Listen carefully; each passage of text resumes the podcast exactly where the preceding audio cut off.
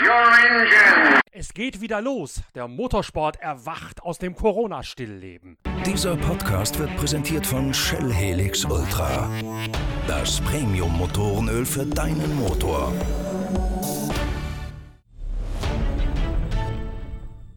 Es ist eine mittlere Sensation. Mitten in der Zwangspause allen öffentlichen Lebens wegen Covid-19 gibt es plötzlich wieder Motorsport. Und zwar tatsächlich ganz echten Motorsport. Also keine Computerspiele, keine digitalen Wettkämpfe, sondern Motorenlärm an der freien Luft. Und das an höchst geschichtsträchtigem Ort. Im Motodrom Halbemond in der Nähe der ostfriesischen Kleinstadt Norden hat am Samstag die neue Saison begonnen. Mit einem ersten gemeinsamen Training von Speedway- und Motocross-Fahrern in der 40.000 Zuschauer fassenden Anlage an der Nordseeküste. Das Stadion ist bundesweit bekannt geworden und hat Motorsportgeschichte geschrieben, dadurch, dass Egon Müller aus Kiel hier 1983 Speedway-Weltmeister geworden ist, vor ausverkauftem Hause und als bislang einziger deutscher Weltmeister in dieser Form des Bahnsports. Als Egon Müller zurückgetreten ist, ist der Speedway-Sport in Deutschland in der Beliebtheit rapide abgesunken, vergleichbar mit dem Boris Becker-Effekt im Tennis. Und auch das Motodrom Halbemond ist Ende der 90er Jahre in einen Dornröschenschlaf gefallen. Aus dieser Ruhephase haben Mike und Wiebke Lüders das Stadion beinahe in Eigenregie wieder befreit. Und genau das Ehepaar ist es auch, das maßgeblichen Anteil daran trägt, dass jetzt die Corona-Pause im Motorsport plötzlich ausgerechnet in Ostfriesland beendet worden ist. Das Ganze hat uns bei der Redaktion Pitwalk natürlich dermaßen neugierig gemacht, dass wir sofort aufgebrochen sind in die riesige Anlage in Halbemond, um uns ein Bild zu machen, wie es zum Comeback gekommen ist und wie solch eine Veranstaltung, solch ein öffentliches Training im Ernstfall womöglich als Vorlage dienen kann, auch für andere Motorsportveranstaltungen in ganz Deutschland. Denn bis jetzt geht ja noch nicht allzu viel. Vor allen Dingen rund um die Nordschleife und im deutschen Breitensport gibt es noch jede Menge konsternierte Gesichter und sehr viel Ratlosigkeit. Ein Blick nach Norden zum MC Norden auf die Bemühungen von Mike und Wiebke Lüders dient hier also auch als Vorbild und als Blaupause dafür, wie man die Krise im Motorsport jetzt möglichst schnell beenden kann.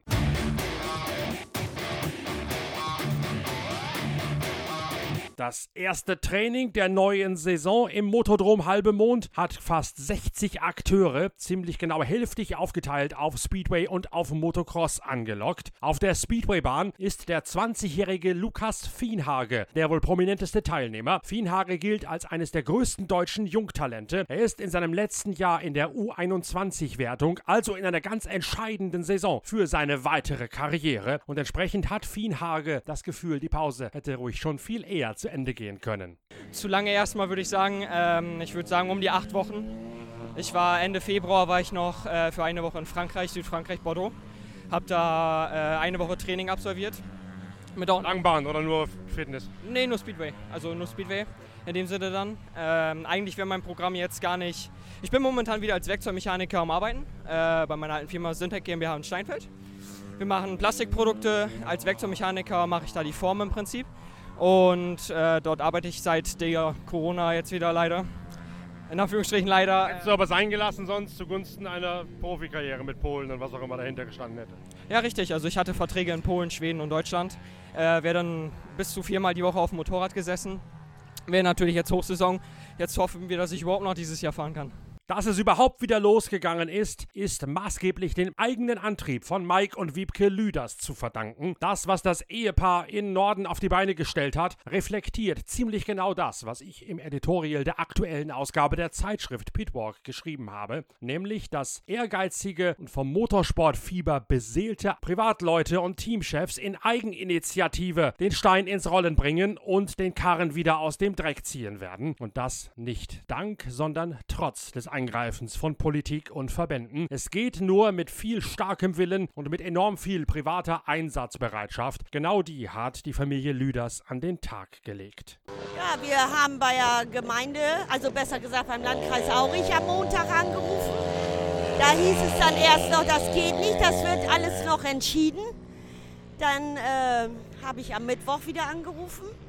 Da war das dann immer angeblich noch nicht und während ich telefoniert habe mit der, kam eine E-Mail rein Und äh, da war es dann so, dass Vereine, wo der Abstand gegeben ist, dass die trainieren dürfen. Erst am Mittwoch also ist die Entscheidung gefallen, dass man fahren könnte. Prompt ging es natürlich auch darum, in möglichst kurzer Zeit möglichst viele Teilnehmer zu aktivieren. Denn jeder Teilnehmer zahlt logischerweise einen Obolus für die Bahnnutzung. Und je mehr Leute kommen, desto besser für die Vereinskasse, die ja aufgrund der aufgeschobenen Saison ohnehin schon federn lassen musste. Ja, wir hatten natürlich auf Facebook, hatten wir gepostet die ganze Sache. Und dann musste ich sogar leider Gottes Fahrer absagen, weil ich gesagt habe, du, wenn wir jetzt unser Training machen, dann sollen die aber auch die Chance haben, ihre Durchgänge vernünftig durchzufahren. Und da haben wir gesagt, bei 30 Stück A-Cross und A-Speedway, da machen wir Schluss. Mike Lüders sagt aber auch, man habe förmlich gespürt, wie groß einerseits der Druck, andererseits aber auch die Erwartungshaltung der vielen Fahrer aus der Region gewesen sei, wann es denn nun endlich wieder losgehe. Ja, wir haben natürlich viel Post gekriegt. Wir dürfen ja in Niedersachsen wieder fahren. Es kommt aber immer auf den Landkreis an. Und Was heißt denn, ihr dürft in Niedersachsen wieder fahren? Gibt es da vom, von irgendwelchen Sportministerien eine Aussage oder wo kommt das her? Weil ich kenne es nur vom Autorennsport jetzt, mit dem ich mich befasst habe.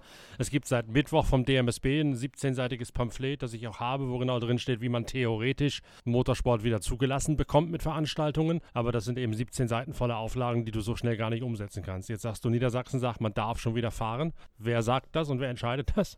Ja, diese ganze Tabelle kam ja raus. Niedersachsen dürfen die Outdoor-Sportarten dürfen sie wieder betreiben. Nur dann kommt es, wie gesagt, auf den Landkreis drauf an, ob der Landkreis das will. Je nachdem, wie viele Erkrankte da sind, danach regeln die das, glaube ich. Und da bei uns absolut wenig erkrankt sind, haben die gesagt, ja, okay, könnt ihr machen. Euer Stadion ist groß genug. Ihr habt genug Fläche, dass die Leute auseinander stehen. Un unbestreitbar. Ja, und dann hatten wir natürlich heute Morgen, hatte ich denen auf Facebook allen geschrieben, dass wir eine Fahrerbesprechung, die müssen bis dann und dann da sein weil wir müssen ja das Tor abschließen, weil auch keine Zuschauer rein dürfen. Ist zwar ärgerlich, weil wir haben so viel einheimische Fans, haben wir, die dann natürlich ein bisschen böse waren, aber auf der anderen Seite, wie ich denen das geschrieben habe, haben sie verstanden und haben gesagt, du, wir sind ja froh, dass sich überhaupt was dreht und ihr wieder ein paar Mark oder Euros verdient.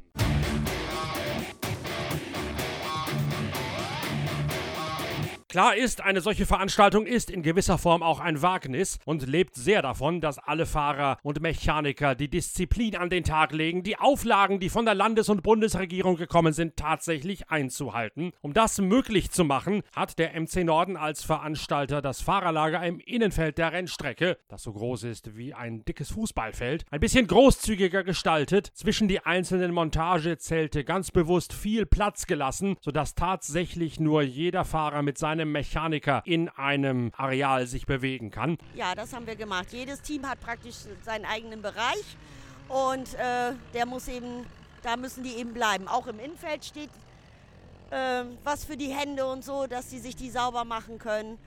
Also wir passen schon auf.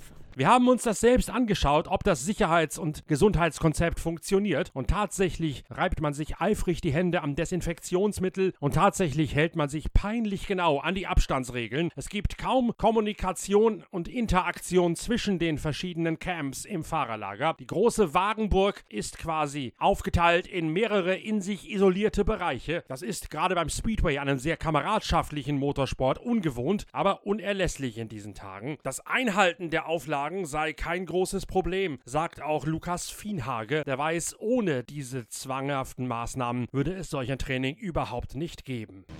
Wie gesagt, die zwei Meter Abstand, was wir jetzt momentan ja auch gerade haben, wir beiden, ähm, das ist natürlich so Kleinigkeiten. Wenn man nicht aus einem Haushalt kommt, muss man äh, aufpassen mit den anderen Leuten. Man soll Kontakt vermeiden, keine Hände schütteln, etc. etc. Im Prinzip das ganz Normale und die haben es echt gut geschafft. Gerade der Landkreis Aurich in Ostfriesland ist in den letzten Wochen dadurch aufgefallen, dass er eine sehr harte Linie bei der Umsetzung der Corona-Richtlinien von der niedersächsischen Landesregierung gefahren hat. Er bleibt bei dieser harten Linie. Landrat Olaf Meinen hat gerade erst verkündet, dass die Inseln auch weiterhin für Tagesbesucher gesperrt bleiben werden, dass nur Übernachtungsgäste auf die ostfriesischen Inseln raufgelassen werden. Umso mehr ist es überraschend, dass gerade dieser Hardliner Landkreis Aurich das Speedway-Training genehmigt hat.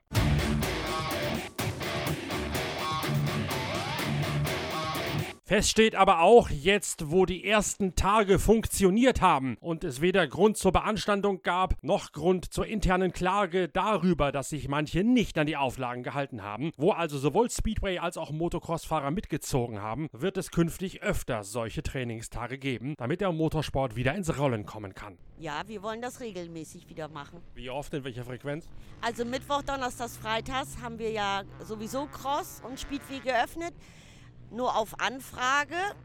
Und äh, ja, nächsten Samstag wollen wir eigentlich wieder Speedway-Training machen. Für Lukas Fienhage, den Youngster, reicht es zunächst einmal, dass es überhaupt wieder losgegangen ist. Nee, also ähm, heute reicht mir der Trainingstag erstmal morgen wieder alles waschen. Äh, heute Abend noch ein bisschen in der Familie den Geburtstag vom Papa zelebrieren. Und dann sollte es auch für heute gut gewesen sein. Da muss man nicht morgen unbedingt herkommen. Ich denke, bevor es in Deutschland weitergeht, äh, werden noch Trainings kommen. Generell aber geht von diesen Trainingstagen am Samstag vor Muttertag und am Muttertag selbst ein klares Signal aus an ganz Motorsport Deutschland. Wenn man es richtig macht, wenn man hartnäckig und konsequent arbeitet, dann kann man auch jetzt schon wieder Motorsport betreiben. Man muss nur wissen, wie man die Politiker und die Beamten von der Richtigkeit seines Tuns überzeugt. Und dann muss man auch wissen, wie man die Aktiven rannimmt, um ihnen die nötigen Einschränkungen so zu erklären, dass sie die akzeptieren und dass sie sie auch umsetzen. Genau das hat im Motodrom Halbe Mond perfekt funktioniert. Die Initiative von Mike und Wiebke Lüders ist damit in der Tat ein Muster für alle Motorsportvereine in Deutschland, auch für die Automobilbranche.